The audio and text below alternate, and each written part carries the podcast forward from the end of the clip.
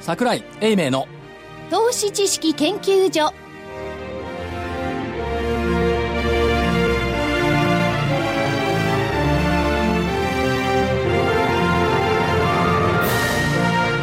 皆さんこんにちはここんにちんにちは。桜井英明の投資知識研究所のお時間でございます本日もスタジオに桜井所長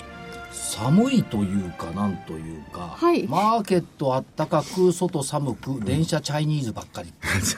春すごいね節もう早く来てんのが女性ばっかねものすごいね。そうですそう。あの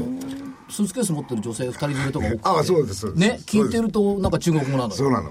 えー中国パワーも女性ですかすご女性、それでねあのなんていうんですか最近、去年と今年と違うのはねカラフルな女性が多いそう着てるものがちょっと前までね着てるもので分かったんだけどその時分かんないあのゴロゴロ引いてないと分かんないねわかんないですねえどういうことなんですかね若くなったのいや来られる方もだんだんこう若くなっいてやー通販とかでね日本のいい品物を買ってんじゃないかと思うおねそんな感じしますよということで正木隊長まさきですこんにちはよろしくお願いします福井主任研究員福井ですそして金内でお送りいたしますよろしくお願いいたしますよろしくお願いしままずすは木曜日昨日の話ですけども日経平均でも見てみましょうかはい、木曜日は344円89銭高、19,400丸2円39銭と続伸いたしました。これ木曜日。続進いたしましたはい。でえーっと横綱になってるの誰だっけ規制の里稀で稀勢勢のの里関はいこれも良かったんですがこれで木曜日までで、はいえーっと今年の立ち会いが16日なんです立ち会いじゃないよ立ち会いか 立ち会いで相す、撲と一緒だねいやいや立ち会い上っていう立ち会い場なくなっちゃったから立ち会いまあ立ち会いでしょまあ営業日数が16日なんですよ、はい。で、えーっと15日目まで7勝8敗と負け越ししてたんですがあ16日目にして8勝8敗イーブンに持ってったうんうん発症発敗なんだ。しかもねアノマリーが出てきて今年はね何が強いって水曜日が強いあ破竹の4連勝が水曜日おおーで何がダメかっていうと火曜日がダメ破竹の3連敗、うん、でもこれは一つのヒントじゃないですか何火曜日ダメな時に買って強い時に売ればそう利益が出るっていそうなんですねだから火曜日ねみんな弱気になってたんです今年、今週も、いやいやこのアノマリーで行って水曜日高いって思えばここは買いでしょうって普通に思うでしょ、はい思わないんだねこれがね 思わな明い日も安いのかな水曜日はやっぱりダメなのかなってこうなっちゃうまあ、あの割にあの昇格するにはまだ早いですよね。入ったばっかりですからね。確かもうにもう一つ言うと実は、えー木曜日の上昇はというか水曜の夜にニューヨークダウが2万ドルをつけるということは日経平均の水曜日の前日比比較の数字の語呂合わせが表現していた水曜日の日経平均株価は269円51銭高、ね場が終わった瞬間にいい語呂合わせですね付録恋だよねニューヨークダウの付録の東京株が木曜日にやってくるあ、ニューヨーク今笑った付録今って言いましたね。笑うよ今笑った東京が付録じゃあ東京は桜井さんがそう言う東京が本市ですか外ばっかり見るなってう。ーんわかるねうんじゃあ外見ましょうかあれそうと思うあれなおっかてしい。外を見てみましょうこれはね感動した昨日は水曜日の夜に、えっと IR セミナーやったんですよ、100人弱80人ぐらいではいでなぜか質問していましたうんトランプ大統領が嫌いな人うんさあどれぐらい手があったでしょうかなり上がったでしょえっ、と、マーケットプレスでアンケート取ったどうだっ時たは、ううん50ぐらい嫌い好きではなかったかもしれませんけど5割ちょっと超えたぐらいだったような気がしますが、不支持。不支持って別に日本人ですから関係ないですからね。まあどっちだって昨ね。日ね水曜の夜ねすごかったですよトランプ嫌いな人って言ったらパラパラって34人おうあみんな遠慮してるんだと思って、じゃあトランプが好きな人って聞いてみる、8割ぐらい上がったおーこれはねあの対象が皆さん投資家ですからそういうことですよねだから投資家においては何ワイドショーに毒されていないまともな感覚を持っているんじゃないかなと、いや、でもトランプをやってる方はワイドショーレベルの話じゃないっていうのもありますからね。それはまあこっちを置いとくより仕方ないですよね。まあ、投資家の方は、投資家をそれでね、色付けするんじゃなくて、そういう方もいるってことですよね。まあまあねでも、じゃあオバマケアやめちゃったことってよくないのあの、企業の負担は減りますからね、あれで。企業は喜んでますよね。違うオバマケアになって今まで保険にちゃんと入ってる人たちってろくな保険がなくなっちゃったんだよね保険がなくなったんっていや、あるよ。あるんいですよや、あるよ。保険はあるんだけどど、自分に都合のいい保険はなくなっちゃった。全然わけわかんない保険になっちゃった。だってさ、60歳の人に妊娠検査のテストいるあのか、あれに、あの制度に加盟する人たちにとってはね、一応今まで入っていた保険がなくなっちゃった。えだってい民や間だからの保険に入ってそういう意味でで言えしょばねそそうういう保険っていうのは非常に高いんですよ、あっちで入るとそうですよねそれを安く入れる方がオバマキャリアできたんですからねちょちょ、別に安くしなくていいっちゅうのに、そいっやちいやに移行しろっていう。いやいやしたいっつったから言われたままにしたらなくなっちまっただよっていう。だから低所得者層にとっては良かったんですそういうことですよ。ただ中所得者層にとっては、なんか使い勝手悪くなったよねっていうのがあって、だから一概に、その、オバマケアを廃止したことが悪ではないってことですよ。いやだからそれは常にありますからねそさっき言ったように企業サイドは大喜びなんですよね、負担が減ってね、まあいろんな意見はあるんですけども、あるいは、じゃあシェールとか自然破壊だ。確かに自然破壊だけど、これは自然破壊だね。そうあのパイプラインはね皆さん怒ってますよジェーン・ホンダなんか口をきわめて のろしてますよね4年前にさ、シェールは機体のペテン師だっていう DVD をこの放送局で出してみたんですけど、出しましたね。全然売れなかったね売。れなかったですねあ、売れなかったんですか、うんだって、でもだってあの頃、なんつってたか知ってます市場関係者。シェールは世界を救うって言ったんだよ。アメリカを救うって。救ってないじゃん、シェ ールって。その時に言ってたんだよね。で、その時には第4次産業革命とかなんか 3, 時だか忘れちゃいましたけどもねいや、その頃はまだ言ってないと思ういやよ。あの言ってそれたとそれで一緒になってましたよね本当シェールと金森さん言ってた言ってた本当それで喜んでました金森さん今はなんつうんだろ うね。なんていうんでしょうかねでそういう流れがあってまああートランプが好きな人が多いわけだ、投資家の中にはひょっとしたらねまあ2万ドル昨日集まねっ。た人はね、だってマスコミがそうじゃんこの間までトランプ懸念って言ってたのがさ、2万ドルつけたらなんてなったトランプラリートランプ相場だよ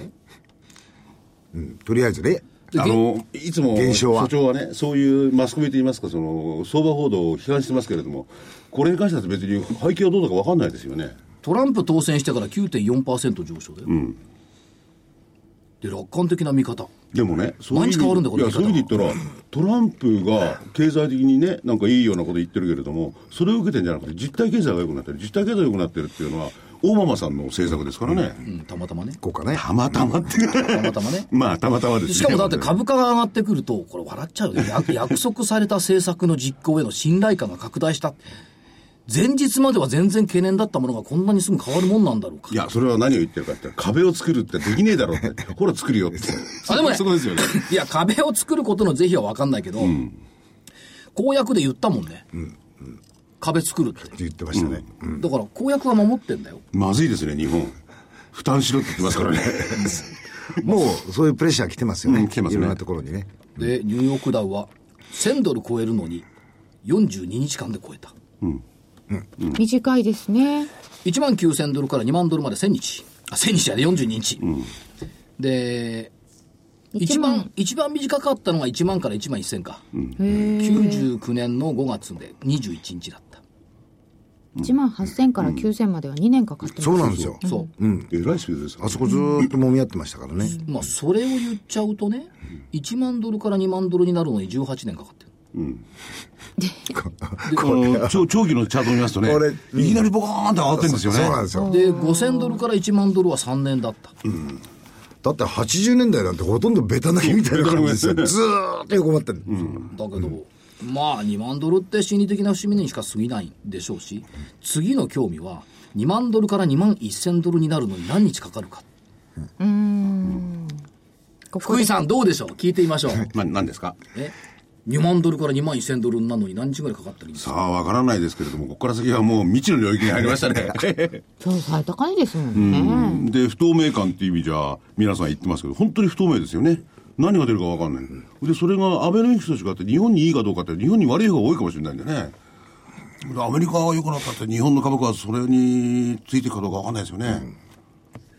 何が出るか分かんないって株式相場どこの国だって何が出るか分かんない。別にトランプに限ったことじゃないんじゃないだってアベノミクスなんてやったら、ほら、わかるじゃねえか、ああなるよ。そううことになってないじゃんいや、でも一応言ったじゃないですか。で、失敗しましたけどね。なってないじゃない消費税延延長しないっつって延長したじゃん変わってるじゃんやっぱりあの人は新しい判断という形にして、えーポストトゥルースとかね、えーオータナティブファクトとかね、そういうのと同じことやってますからね。いやそれでそれが何が問題があるえそれはもういいの。 いや、いいよって何安倍、安倍の批判するなら誰でもできるっつうの。いやそれ安倍の言い方と同じじゃないですか。そうよ。じゃあダイヤ持ってきなさいよって、まさにもっと一緒になってくる。ダイヤ持ってくるからって俺自分で金持ってきて投資したいなと思うんだけど、 できないんだよね。だから、その、なんていうの、生産性のない議論って意味がないから、だから2万円ドルから2万1000ドルになるのに、20日で行ったらどうする20日の可能性ってあるんじゃないですか少なく割と2万1000ドルまで少なはく。ともね、1万ドルが1万1000ドルになるって10%上がるってことだから、2万ドルが2万1000ドルって5%や。そうなんです。そうですね。そういうことなんですよそうなっちゃいますこね。この数字のなんつうの、あのーマジックっていうのはよくわかんないから、それ短くだっていいはずなの。あまり1 2万1000って心理的節目になりそうもないですもんね。全然信じる。でもまあ言うならそうい2う万面で2は万2000でしょ。でしょうね2万2000、2万5000、2万8000でしょ。で、その時に日経平均がどうかって、2万、えっ、と、ニューヨークが2万2000ドルになった時に日経平均が2万5000円になってりゃいいんでしょ。うん。うん。うん。うん。って。 2万2000ドルになった時に2万円ですかまあね。ねその、このね、っていうかね、ここのところがいやいね、やそもそもあの30銘柄しかないニューヨークダウと、225銘柄の日経平均を同じに論じること自体がナンセンスだということはよく分かってるんでですもが、 SP500 も最高値ですそう最高な値よ。ぜか似ているからそうなっちゃうよ。SP500 最高値、ナスダックも最高値。ねビックス指数なんか10.8よ。えちょっと低すぎて気持ち悪くないですか、ミックス。だから、気持ち悪いってはね、逆説的に言えば、いけばいけ言えば株価は上がんなきゃ下がんないし、下がんなきゃ上がんないんだから、上がりゃ下がりますよ、どっかでね。だい福井さんが迎合するようにいや言いいやまし2た万、2万1000いくかどうかわかんないけど、とにかく全ての規制っていうのはあの撤廃してますからね。要するに金融規制って一番でかかったですからね、はいはいそれを撤廃されることで、それはスポーンといく可能性ありますよね、まあそこは言っても1896年以来以来130年ぶりか、ん120年ぶりに2万ドル、ということになっているんでまあ別にいいじゃんトランプラリーねちなみに本出しますからね、はいトランプ相場でオタオタするなこの株でこっそりごっそり儲けましょうという題名が木曜の午前中に決まりましたこっそりごっそりって面白いあのですね。人の本の題名をケチつけられて、おたおたって、おたおたしてますかしてるじゃん俺、俺、おたおた不してな透い明っつってんじゃん不透明、おたおたしてない。どうすんだうんこういう時にはね、お金を現金化しておって。おたおたして現金化してるでしょ。だから13兆円も MRF が溜まっちゃうい。や、ところがね、おたおたしてるんじゃなくてね、利がで乗ったから、売ると今度は買えなくなっちゃうっていう。でもなんかみんな虎視眈々と待ってるような気がしますけどね。待ってて買えないんだもんね。しょうがない。買えないんですよ。うんでもアメ、アメリカの方の、例えば個人の減税に関してもね、企業の減税に関しても、それを後押しするもんですからね。日本はそうなってないもんね。まあね、構造が違いますからどうねし。ますよね。一概には論じられないです不け毛ど。の議論をやめにして、はい身の身のあるインタビューを聞きたいなとそういうことです思うね。んですが、今日は川口さんに主役になっていただきまして。そうですね。なんでですかええだって、もうわかるでしょうゲーム系だもん、今日は。いやわかるでしょうただのファンですから。あのねはい彼女さんはい。方が緩んでますよ。ええ、もうなんか嬉しいです。やっぱり。どうぞじゃあお願いします。本日のゲスト、株式会社モバイルファクトリー代表取締役 CEO の宮島裕二さんです。こんにちは。こんにちは。こんにちは。よろしくおよ願ろいしくしお願いいたします。今や国民的行事となったかもしれない1ゲーム。 そうですね。ナンバーワン企業。を目指す。は、目指す。目は指いす。。で、1ゲームを活用した地方再生。はい。をずっと手掛けておられまして、えーいかがでございましょう手応えは手応えはそうですね、あの、国民的ゲームとなったポケモン GO が出てから、はいもうあの、一見ですね、ライバルが、あの、黒船襲来かとええ思いましたけれども、ポケモン GO が出てから成長がものすごい加速しております。そうなんですね。相乗効果だはい。こういう一芸があるっていうことがみんなに分かったんですかね。はい。あの、ポケモン GO 以前に関しては、僕らのゲームを見つけてくれた後にインストールうーしてですね、えー遊んでいただいても、やめちゃうユーザーが多かったんですね。はいはい。だって、普通ゲームって家でポチポチするもんじゃないですか。でしたよね。はいだけど僕らのゲームというのは、移動して、なお面白いゲームなので、まあ、ポケモン GO のようにですね。えーですので、その時点でやめちゃう人が多かった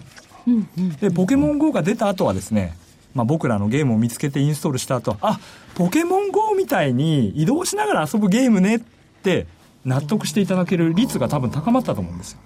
はい。簡単に言っちゃいましたけど、一芸って、はいあの、位置情報を使ったゲーム。そう一そうですねそうで。すはい。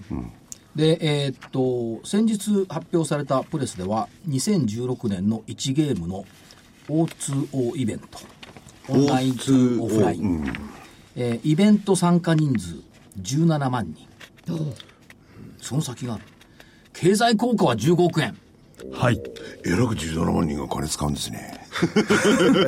から位置情報連動型ゲーム、駅ダッシュ、駅ダッシュプラス、およびステーションメモリーズにおいて、えーそういう数字が出てきました。まあその O2O1 ゲームっていうのをいろんなところやってる中で、ね、あの、社長のところは特に地域経済のこう結びついたりとかね、活性化とかその狙ってますもんね。そうですね。はい。それは結構面白いんだよな。でその前の年2015年は8つのイベントで参加人数2万9650人、2016年北海道から大分まで11のイベントで参加人数17万285人、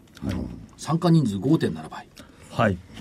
これだから、うちの中でポチポチやってたはずのゲームが、こうやってリアルのイベントにみんなが参加するようになってるってことですよね。そうですね。あの、全国いろいろなところで、例えば北海道に行きましょうとかですね、飛騨に行きましょうとか、えーそういうのやると、もう何千人ものおーユーザーさんがですね、そちらに行っていただけるので、はい。何千人、そうですね、何千人ト。ランプもそういうのやってれば ね、もう少し就任式に集まったかもしれないな。 1ゲーム1ゲーム。なんなんとかスポットとかあっちゃって。ね、あんなガラガラじゃなくて。しかし北海道の場合は去年北海道新幹線はい。あーアンド駅ダッシュはいはい。それから岩手岩手もこれこれは黄金の国岩手ですか、はい。平ひひどう泉ぞが平泉ねね、それから地下鉄に乗る駅メモはい。東京メトロ駅ダッシュはい、東京メトロさんと、はい、組んで実際に、まあ、ビーコン使いながら、はいビーコンという、まあ、仕組みを使いながらやらせていただきました、ポスター貼ってありますよね。そうあ気づいていただけましたか、はいそうですねはい、 HIS クーポン駅メモはい、これもこれも自流に載ってるの君の名は駅メモあこれは気になってねこれが惜しかったですこれはどどうだったですか社長このキャンペーンですね、年末にやったんですけれども、はいはいあの結論から言うと、ものすごいユーザーが集まりまして、まず新規入会が相当入りました。はい。あの、いろんなところに広告も出させていただきましたけれども、はい。今までないぐらい新しいユーザーが入ってきてくれました。はい。やっぱりスーパーヒット映画ですからね。はい。これはスーパーヒット映画でおまけにご当地を訪ねたり探したりするねそう映画でです流行ってるんはでい。すもんねもこれがね東京とぎ岐阜の飛騨を結ぶそうねひだちなみに君の名はキャンペーンの対象駅東京六本木、四谷信濃町渋谷代々木新宿四ツ谷がまあ映画見た人はね、わかりますよね。そして名古屋、そして、えー岐阜は高山飛騨古川角川かななんですかねはい角川さん11駅すいませんわかんないんでね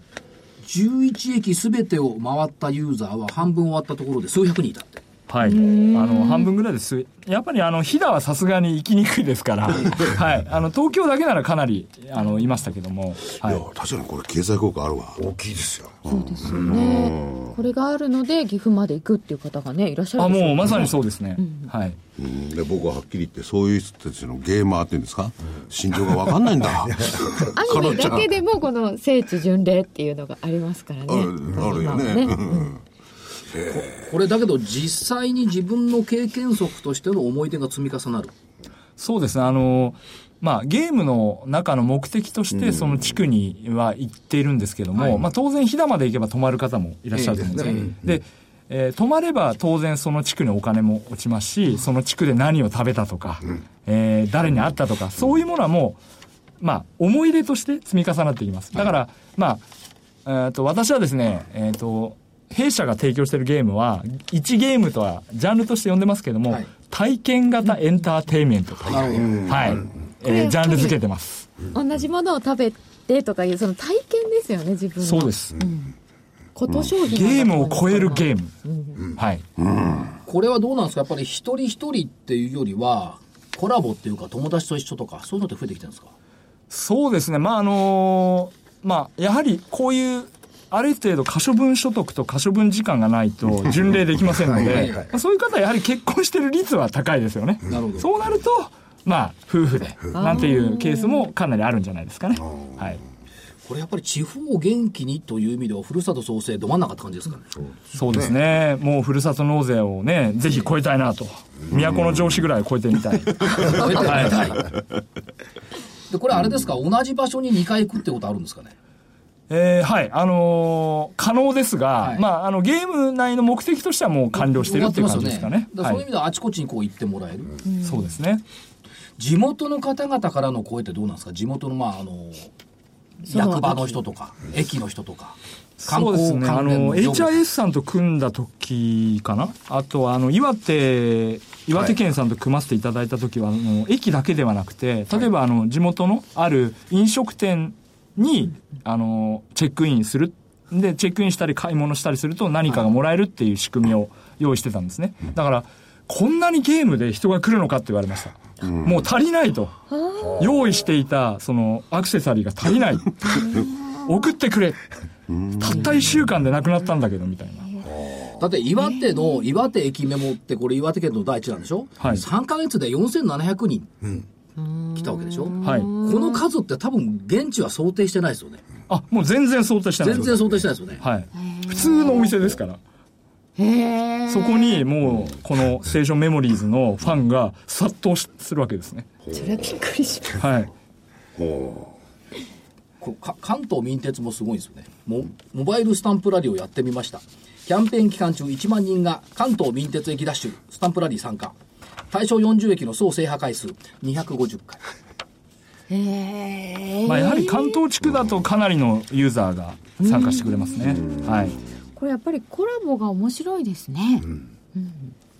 さてそういう中では、えー2017はどんなところを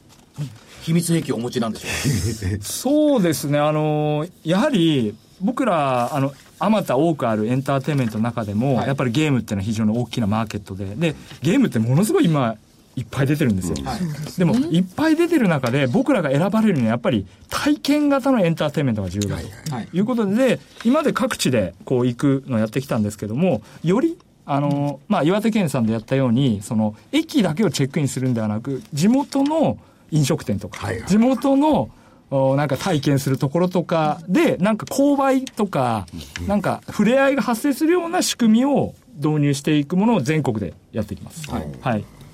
ということはエリアは拡大するそうですね、あの今のところ、その君の名のキャンペーンもあってですね、あのアクティブユーザー数、あの遊んでくれるユーザー数っていうのはもう過去最大にはいなってますので、えーよりやはり全国えーで設定していきたいなと。はい、あの辞めてしまう人が最初は多かったというお話だったんですけれども、はいこれ続けていくそのアクティブなユーザーでずっと居続けるにはこう対象地域を広げたりとかいろんなはいイベント仕掛けたりっていうことですか、そうですね。やはりあの、イベントをですね、切らすと、やはりアクティブユーザー数減るんですね。だから、常に何らかのイベントが、こう、走ってないと、まあ、ある意味やることがなくなっちゃうのかもしれないですね。まあ、通勤で使うぐらいになっちゃいますんで、はい。とそこの運営ですよねどれぐらいのタイミングでどういうイベントを出していくかとかそうですね、やはりあー長期の休み、あの春休み、夏休み、冬休み、えーとかですね、そういう時にはもう大型のイベントを当てるようにしてます。夏休みだからお出かけできるねっていう時に、 2月は確か札幌、札幌じゃない、北海道か、ははいいすごいクレーム来てましたけど、あのユーザーから。寒いなんでです遠いか寒くていやいや、1ヶ月前に告知するなよ もっと早くしてと。そうそうそう、瓶が取れないとか、ああー、はいはい。行きたいのに行けないじゃない2っていう月の札幌はきついですよ雪祭りある からそうなんですよ。瓶はね今頃告知するなよってユーザーから、もテルのっと早く告知しろよと。もう行く気満々ですから、皆さん。そうなんだ取れないじゃないかちょっと待ってください。ということは、御社が札幌を企画すると、えー、JAL だとか ANA だとか、さ札幌というか北海道北海で道を企画すると、航空会社がももう超満員席になっちゃう。うですね。ああそうかもしれない面白いですね来てくれっていう声はあるんですか、あちこちから。はい、あのー各自治体さんと、まあ、いろいろお話してまして、ははいい、あのーいろいろお話はいただいてまして、えー進めております。これそうふるさと納税超えるんじゃないかなっていういや、でもまだ15億円です から。もうね、都城市さんなんかもね、何十億円でしたんで。すごいですね。でその業業績面で言ってみると、はいお2017年12月期ということで見てみると、はい。 2桁増収2桁増益の見通し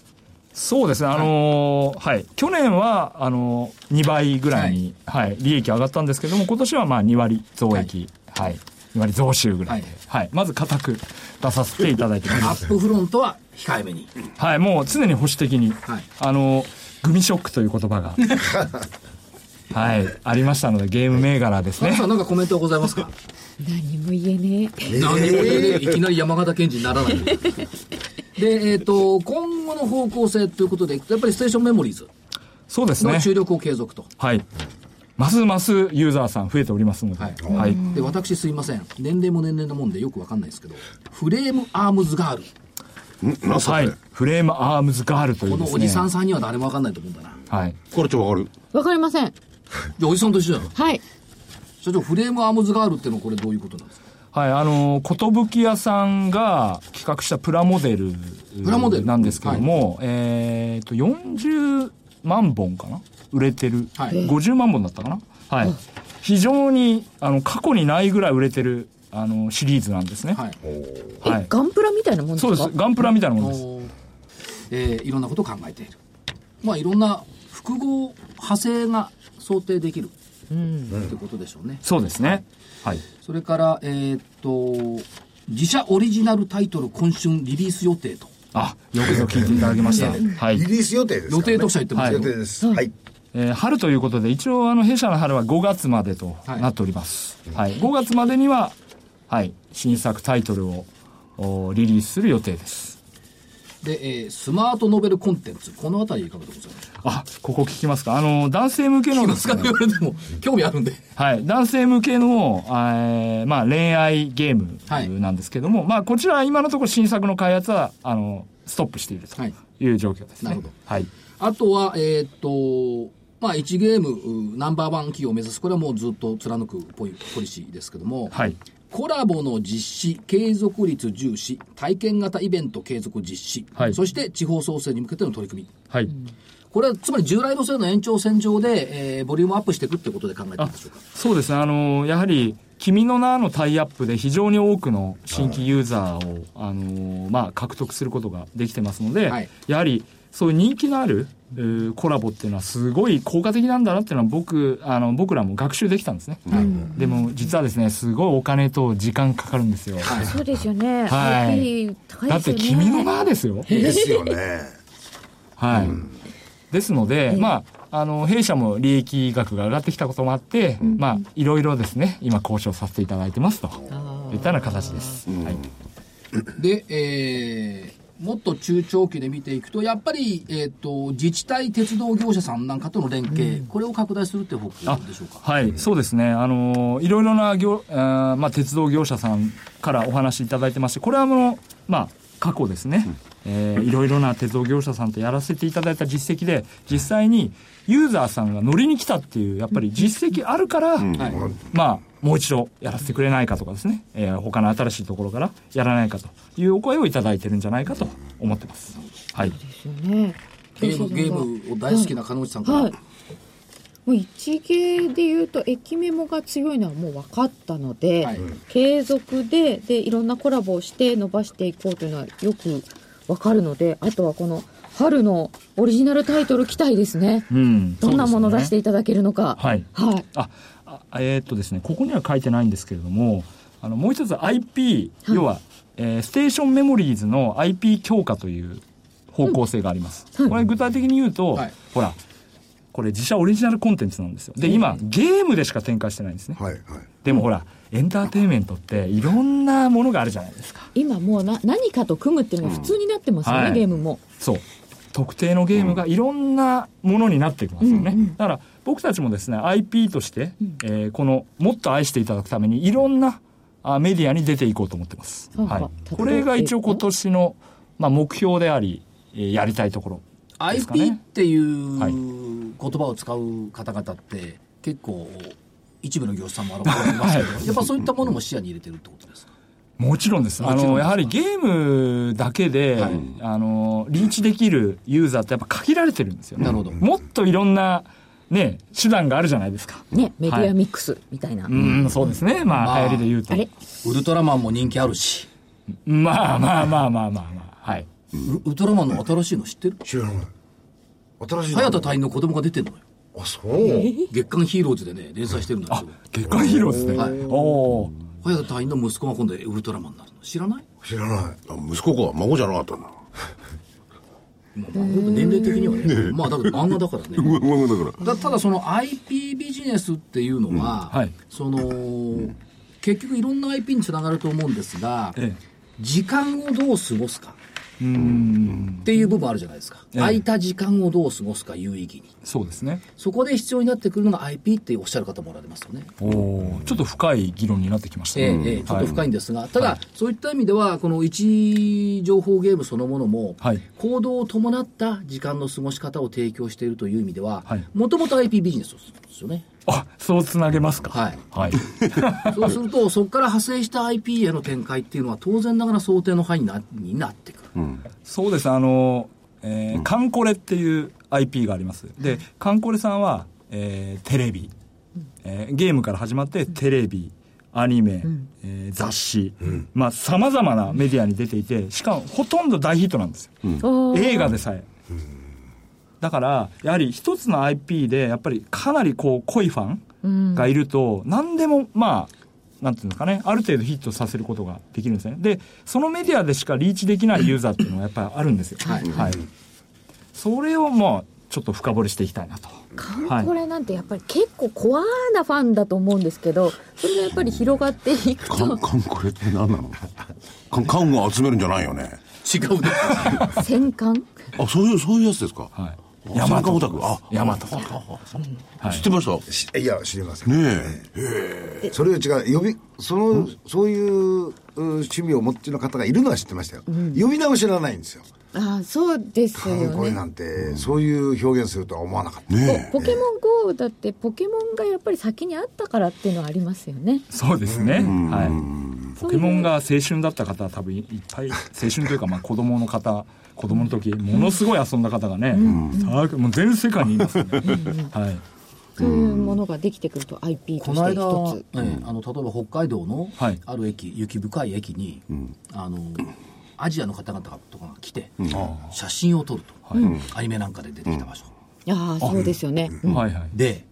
駅の方が困っちゃって頼むから線路に立ち入らないで くれっそれはちょっと気をつけていただていいた方がいいですね。う報道があったんですけどもそれだけやっぱり、まあ、これあのアジアから来た人たちが入っちゃったんで困るっていうのがあったんですけど、えまあアジアから、うん、特定できないでしょうけどねね、だからそういうふうにやっぱり実質行動を伴って動いてる人たちっていうのはやっぱたくさんいるってことですよね。そうでしょうね。まあ生活にかなりあの結びついてる方も多いと思うんですよ。デジタル世代、特にですね。はい。だゲームって時間の奪い合いだって言われてたじゃないですか、ええそれがちょっと違う時間の使い方になってますよねお家の中で過ごす時間とはまた別ですもんねそうですねまあなんか特別な旅行とかと組み合わされるじゃないですかそうですね、あのやはりプチ旅行なので、はいまあ、あの濃いユーザーさんは、なんていうんですかね、イベントがあるから行くって感じですけど、北海道まで行っちゃうとか、はいだからてっちゃんの場合ほら乗るのが好きとか見るのが好きとかいう結構限定的な趣味じゃなあいりますよね、それこれの場合は行くのが好きってパターンですもんね。そうですね、だから、まあ、先ほど申し上げたように、行くときにいろんな体験ができる、はいそれも含めて、あのまあ、面白いってことですよね。はいねあの景色を見に行こうですよ。でも僕なんとなくそれはわかるんだ小説なんか読んでて時代劇なんです、時代小説なんかおここあれだよなんてそれ行くもんね俺そうですよね、行かれるんですブねラブラ歩きましたおここはあれ出てたあれそうだよなんて言ってここで殺殺されたんだよとかね同じだと思いますようちの母親同じだもよなんねか松本清張のなんとかだっつって深大寺連れて行かされます駅ダッシュ、江戸古実なんかできちゃうのかな。うわまああと今もうあれじゃないですか面白いのかあのえっ、と AI AR だとか VR なんかだと、はいそういうものを、あの画像の中に、はいあの自分が見てるところにそのそれこそね江戸城立ち上がってくるんですよそうでしあょれも面白いですよねですよということは例えば「君の名は」であれば、高山行った時に、VR で出てくるそう。いや、あるいは自分がヒーローになったり、ヒロインになったりするわけです自よ。分がなるかわけないから。いや、違う。それ VR で主人公がいる方がいいくないあた、あたかもさ、自分がそうなったかのごとく。でもね、それもこれも、社長とか技術を持ってるからね、まあそうそ多う分何でも対応できると思うんだよね。それプラスアルファをいろいろ狙ったわけですよね、技術を、あの、基礎にしてね。ねどういうのもちろんですね、そこなんだよな。ソフトウェアであれば何でもできますから、うん、そうなんですよね。はいだけどどっか行ってゲットした時に「いやよく来たね」って VR で言ってくれたら嬉しくないそう嬉しいでしょうね。いらっしゃいませって向こうが言うのおとりまじゃん待ってたよいやそこは君の名はって聞いてくれないとあ、そうか。うまいですなるほど。いや、でも ロマンチックだね加藤さんすいませんうまい。君の名前お前に関係ないとかって言われたら言って、そういうふうないろんな発想っていうのは社長どっから出てくるんですかそうですまずあのゲームが大好きです、はい今子育て中なのであの朝しかゲームできないんですけども、はいゲームはかなり遊んでますね あご自身がですよね。はい、あとテクノロジーが大好きで、はいあの早速ホロレンズも買っちゃいましたおうそうですか、はい33万8000円で、 はいすみません、このホロレンズって何ですか知らあないの先ほどど。あの、まあ、VR とかはい AR って話が出てましたけど、マイクロソフトがついに日本で発売したミックスドリアリティと言われてる機械で、あの現実の世界にですねクジラとか、もう、えーまあ、何でも出せる、だへーはい、もう未来そのものです、怖はい、面白そう多分日本でまだ100台もないんじゃないですか、はい、クジラが飛び出てくるのはすごいイルカとかクジラがバコーンってなんか水かかってるように見思うんですよねええい。そうか、うち帰る時にこう、パッと装着すれば、うちの妻じゃなくて、他の人がパーッと迎えに来てくれるんだな。早い。あでも現実にあの載せますからね奥さんは消えないですなんだよ。 あ奥さんの顔のところになんかこそううこう貼り付けてね。貼り付けるのはできますよ、こう。クジラになっいちゃや、うでも、すごい。かわいそうだなちょっとそういう技術が、ほんで、それは本当にいるようにクジラが見えるんですかはい、もう現実の、例えば、ここであれば、この机の上に犬がいるように見えます。はで、こう、視線を動かしても、あの、そのまま、こう、ちゃんと追随します。い。そういう技術のと持ってるところともいろいろコラボをしていく可能性もあるんでしょうね。そうですね、まあ、僕らはソフトウェアなので、うんうんそういうハードウェアの中で何ができるかっていうのを研究して、面白いソフトを、んはい、提供していきたいなと。んはい。いや、あのハードウェア、マイクロソフトじゃないと。できない。できないですね。あれもう、なんであんなテクノロジーを33万円で提供できるのかわかんないです。 33万円むしろ安い、ねだって もう、あの、パソコンいらないですよ。そっかバイザーをかぶるだけですかかぶるだけバイザーってのはヘルメットみたいなやつそれともメガネみたいなやつですから。 まあ、メガネみたいな感じですね。まあ、バイうん、3バイザーぐらいあるかな。でも、パソコンがついてるようなもんなんで、でも軽いですよ。そうなんですかパソコンにつなげる必要ないんで、ここにお店入ってるってことですそようだねよ、CPU が入ってます。へえすごい。それ、だってもう未来そのものですからね。そうやってハードが変わるとソフトも変わるのそで、うだよねゲームもまだまだ変わるかいやもだしかれならいです君の名よはってね言ってくれるかもしれいやないいや面白いな社長がそうあそういうのを話してるのを聞いてうなんかウキウキしてますねそう、テクノロジーがねえこんなにワクワ大好きなんだよなクさせるんだって、最近あの、まあ、VR の機器も出てきましたし、その、まあ、ホロレンズも出て、で、ホロレンズ準拠の、あの、ホロレンズ対応した、あの、準拠したですね、機械が4万円ぐらいで、今年の後半から発売されるんですよ。はいエースさんとか、HP さんとか、そういうブランドからですね。だから、4万円で同じように、まあ、パソコンつなげるタイプですけど、手に入るようになるなんて、もうこれどんだけ世界が変わるのかと。今そういう時期なんですねすごいんですよ、進化が。エンターテインメントだけじゃないと思います。はい。そうですよね、はいい、ろんな利用ができますよね、い。そうだよな確かにや、だからぜひ、ね、ホロレンズ買っていただいて。うわいやいやいえ30何万ってさっき言う33万8000円で高す。えやないや、でも未来、それは価値観の問題だから安い人にとって言うのは安いんだそうだよね。そうでも VR だけでも相当結構未来な感じしますね VR も未来ですけど、MR、あの、ホロレンズはもっと先の未来。違うんですねはい、あのマーケットがやっぱり違いすぎると思います、あの VR やっぱりかなりエンターテインメントよりあの、周りが全部そのバーチャルな世界365ですからねはい、でも MR は現実世界にバーチャルなものが乗るっていうその、なんていうんですかね、現実にアドオンするっていうところがやっぱりなんだ普通の人が使いやすいんですよ、うんエンタメ以外の用途もものすごく期待されているので、はい VR はね、なんか一つの問題点があるとするとね、VR 酔いってするんだって。ああーしますその長くをやってると、うん自分がこう、あーそうなんですえよーね。酔っちゃう。まあはいそれを軽減させようっていうミドルウェアとかそうもみたい出てますけそど、ううんうんうん。でもやっぱりそれはあるかもしれないでですすよね。ね。で、それだけ社長熱く語られたんですけど、まあまあ、まだ具体具体化は全然してないと思いますがやっぱりそういったものをツールとして使った方向性っていうのはお持ちだと見ていいですかはい。あのー体験型エンターテインメントという軸はずらさず、そういうエンターテインメントの進化によってデバイスがいろいろ出てきますので、はいそれで、要は、今までと同じユーザー体験を提供していたら、やっぱり飽きます。エンターテインメントなんで。どんどん新しい、面白いものを提供していきたいと。はい。これどうですか、鉄道全線日本全国あるいは日本全国市町村郡まで制覇するおつもりはございますかあの、まあ、私自身はちょっと子育て中なの で、そこまでできないですけど、あの、ユーザーさんも、はい、何百名もええ、はい、全国制覇制覇してる方いらっしゃいます。そうなんですね。ということは日本中どこへ行ってもやっぱり御社にお目にかかれるいやー量になってくそうだと思いますが、ははいい。でもまだまだあの、ポケモン GO さんと比べたら小さな、小さなサービスなので、はい。もっと多くのユーザーさんに知っていただくために、いろいろやっていきたいと、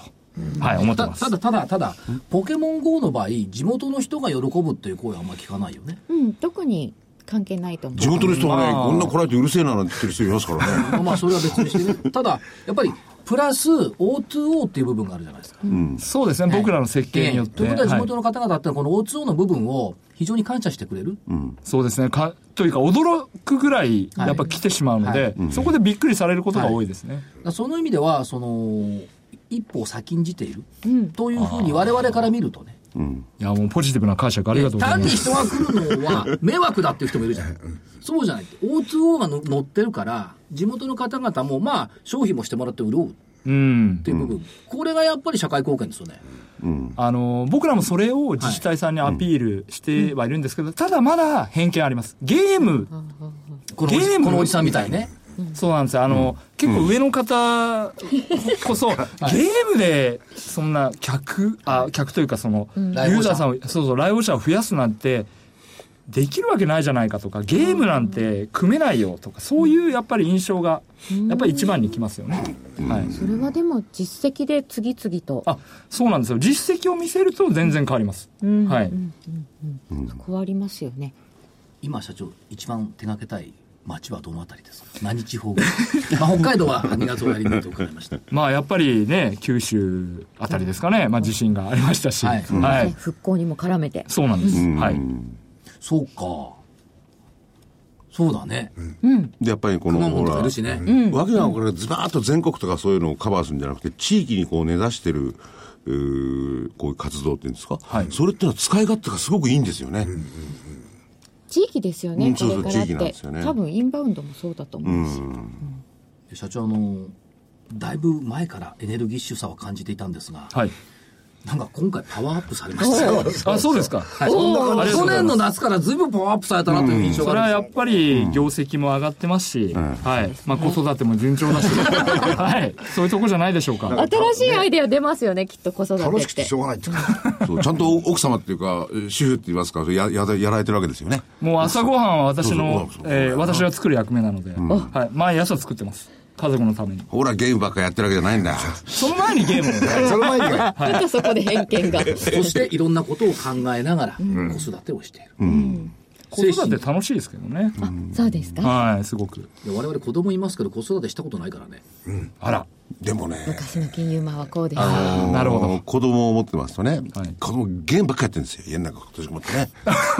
こういう外で出てくれるゲームだったらいいんだ。うん、なるほどまね。だいいですよそうね。そう、まだいいですよ。許せるよな。はいこの水泳の中でクチクチクチやってるのは腹立ってくるんですよね。ちなみにあの、経済効果15億円とありますけど、別にモバイルファクトリーにはお金落ちてませんから。ええはい。まあ、JR さんとか、あの、広い意宿味ではねさんとか、飲食店には落ちてますんでね誤解のないように、はい地元に対するあるいはその周辺に対する経済効果そうです。ねはい。地域ね、なんとかなんて言ったってなかなかそうはいかないんだけどね。社長のところは頑張ってる感じこでれすよどうね。ですか経済効果っていずれ100億とか200億とかそういう数字っていうのが何年かすると見込めるようになってくるんでしょういやー、そうですね。今回何倍になったんですかね。えー、5倍。か 3, 億から15 5倍ぐらい5倍、じゃあ、勢い的にはね、今年100億円いきたいですよね。お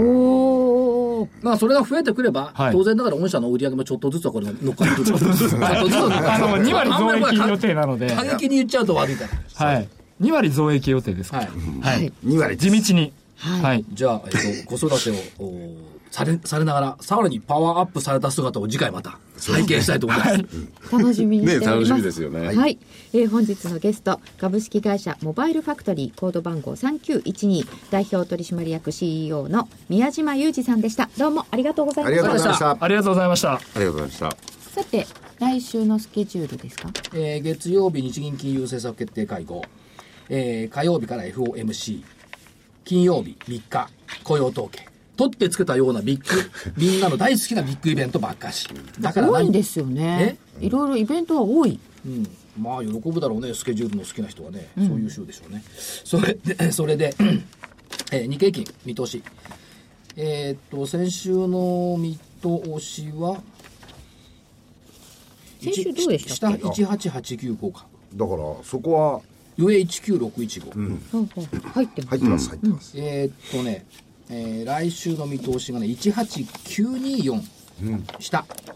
25日線二十五日線。上20018 25日線のプラス4%ちょっとワイドにしましたワイド。2万円のお題も載ってるし、乗ってるし。目標が。 1万下は1万8000台でいいんですね。 1万9000割れもあるかもしんないし2万円乗せもあるかもしんないというこほら不の透明だこのいい加減な見通しボラが高いちょっとボラが高そうなシュート。ただえっと こ今年に入ってからの半値戻し水準1万9132円を木曜日クリアしたから前年戻しで1万9600円でしょ前年のぼ前年戻しから上なんじゃないのというふうに思っていますので、まあ、どっちかというと上の可能性の大。で、くもちゃん見てると、1万9299円抜けると好転してくるっていう声も聞こえますから、そうすると、まあ、形も良くなってくるんじゃないのというふうに思っております。はい下の可能性、薄、上の可能性大と。あです。えー、お知らせです。桜井英明の投資知識研究所2月号。2017年はマイストーリーが投資を変える。儲ける自分流ストーリーの作り方と実践ノウハウパート2です。えー、儲けるためには自分のストーリー、シナリオが大事です。その辺を所長が、えー、たっぷりとこの DVD の中で、えー、解説してくれております。また、えー金曜日、今日になりますね。えー、まぶっちゃん、まぶっち、えー、春吉、そして桜井英明の、えー DVD、2017年、世界は大きく変わる、世界長期低迷の終焉、新しい時代に入る。ね。えー世界の新成長時代の幕開けを捉えろということで、まぶっちゃんがどのようなあ世界になるか、17年の、えーそう全体の経済、えーだけではなく政治も含めてですね、いろいろ占ってくれております。ぜひお求めください。こちらの方は価格8640円。です。えーそれぞれ両方ともお求めの電話番号、東京0335954730、東京0335954730です。はい、あと30分ぐらいありますよ。まあ、しかし、これでまあ、来週になると1月も終わってくる。1月小動きっていうと、まあ、小不動で当たってたかなと。あ、あの十二ヶ月分作ってあったやつですね。ところもあり小林さんのますし、2月は、去年の10月が高かったんで、2月は高いというアノマリーに乗っ取れば、節分天井ではなくて、2月は高いと。うん。 2万円の声ってもうちょいじゃないのだってこれね、500円も上がってごらん。まあ、 5行万円くとのすればね、ここチャンスですよね。そうですよね。あのね、こういったものは一気に取らないとそうで勝すてないから、やっぱり一気っていう動きがね、必要だと思い行ます。けるときに行っていいけたるだとききにた2い。月は北海道までみんなで行きましょ哎う。はい、ということです。それでは皆さん今日はこの辺で失礼いたします。す。